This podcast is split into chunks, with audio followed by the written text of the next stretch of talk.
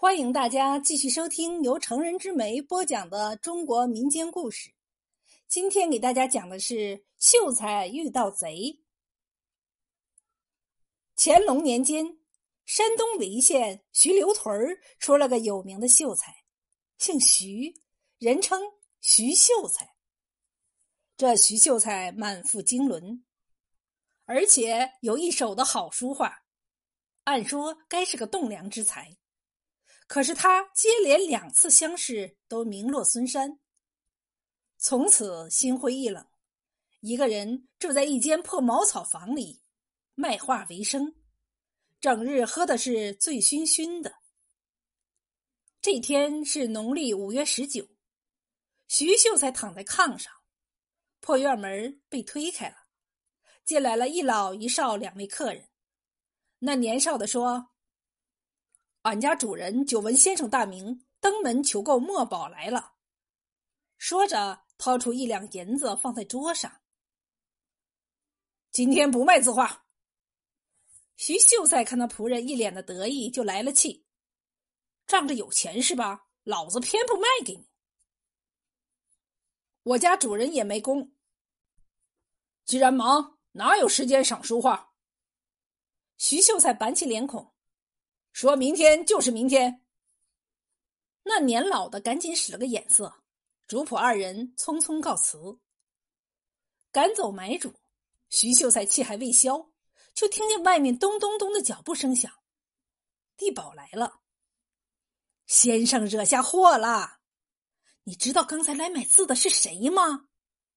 县太爷郑大人，大人。为查灾情，微服私访，从此处路过。郑板桥，徐秀才不由得一哆嗦。这郑大人是本地的知县，字画水平也在他之上。平时自己对他十分仰慕，没想到今天人家登门，却被自己赶跑了。可这秀才脾气倔，明知道错了也不承认，最后。地保讨了个没趣儿，只好讪讪的走了。顶走知县，赶走地保，徐秀才又回到土炕上躺着。到了晚上，徐秀才见窗外景致不错，诗情大发，正想吟上两句，就听柴门吱呀一声开了，闪进来一个人影。徐秀才心想。我过着这么穷的日子，难道还有小偷光临？他翻了个身，继续想他的诗。突然，房门也开了，传来一个女人的声音：“先生，先生，救我！”徐秀才腾的坐了起来。他不怕贼，却怕女人。女人夜半入时要干什么？让别人知道了。他以后人前还怎么抬得起头来呀？先生，我是夏莲。这夏莲本是临县一个老秀才之女。一年前，那个老秀才家中突遭变故，夏莲不得已卖身给本庄的刘万才做丫鬟。没想到这么晚了，他竟然跑到这里来了。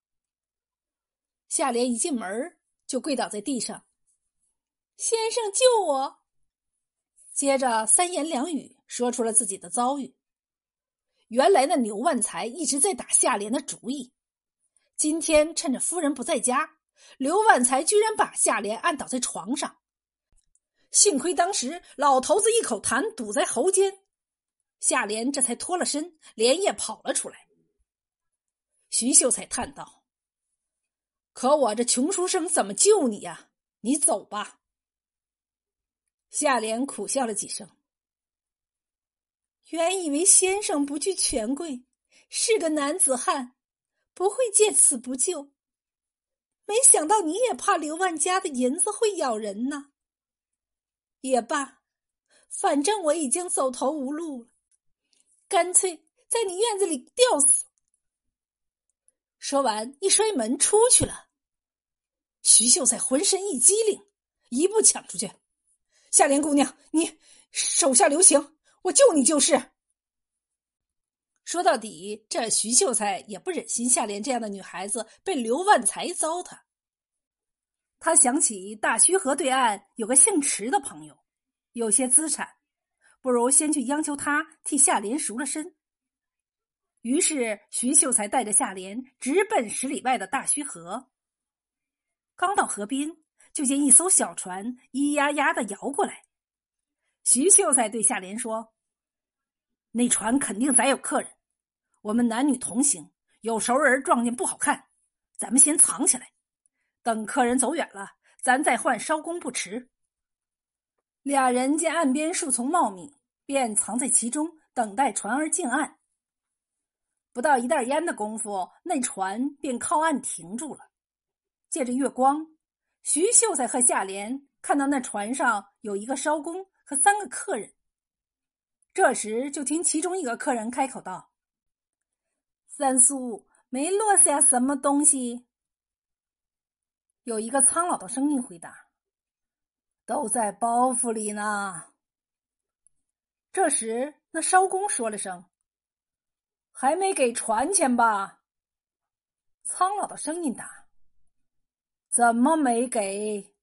上船时就给了。”艄公哈哈大笑：“ 哈哈哈，我这船钱贵呀，值一条人命呢。”话音刚落。那艄公便从船舱中抽出一柄钢刀，对准老汉砍下去，那尸体扑倒在地上。这边树丛中的两个人被吓得是浑身哆嗦，夏莲吓得是差点失声叫出来。徐秀才就近搂住，一只手死死的捂住他的嘴。这若是被杀人的发现，肯定要被灭口的。艄公杀了人，割了人头，就地掘了一个深坑。掩埋掉尸体，然后把包袱打开，你多少他多少，平分了包袱里的银两。分完后，那艄公说了声：“我们就此别过吧。”说完便划着船走了。剩下的两个人也匆匆的离开了。这边徐秀才醒过神来，见依然紧搂着夏莲，没有松手，好不尴尬。徐秀才松开夏莲。出人命了，河又过不去。今天刚顶撞了姓郑的，明天若去公堂，他必然报复我。夏莲冲他拜了拜，多谢先生相救。夏莲已经有自救的办法了。说罢，回身就走。你别回去，那老贼！我不回去，我报案。郑老爷念奴家报案有功。定有救我的办法。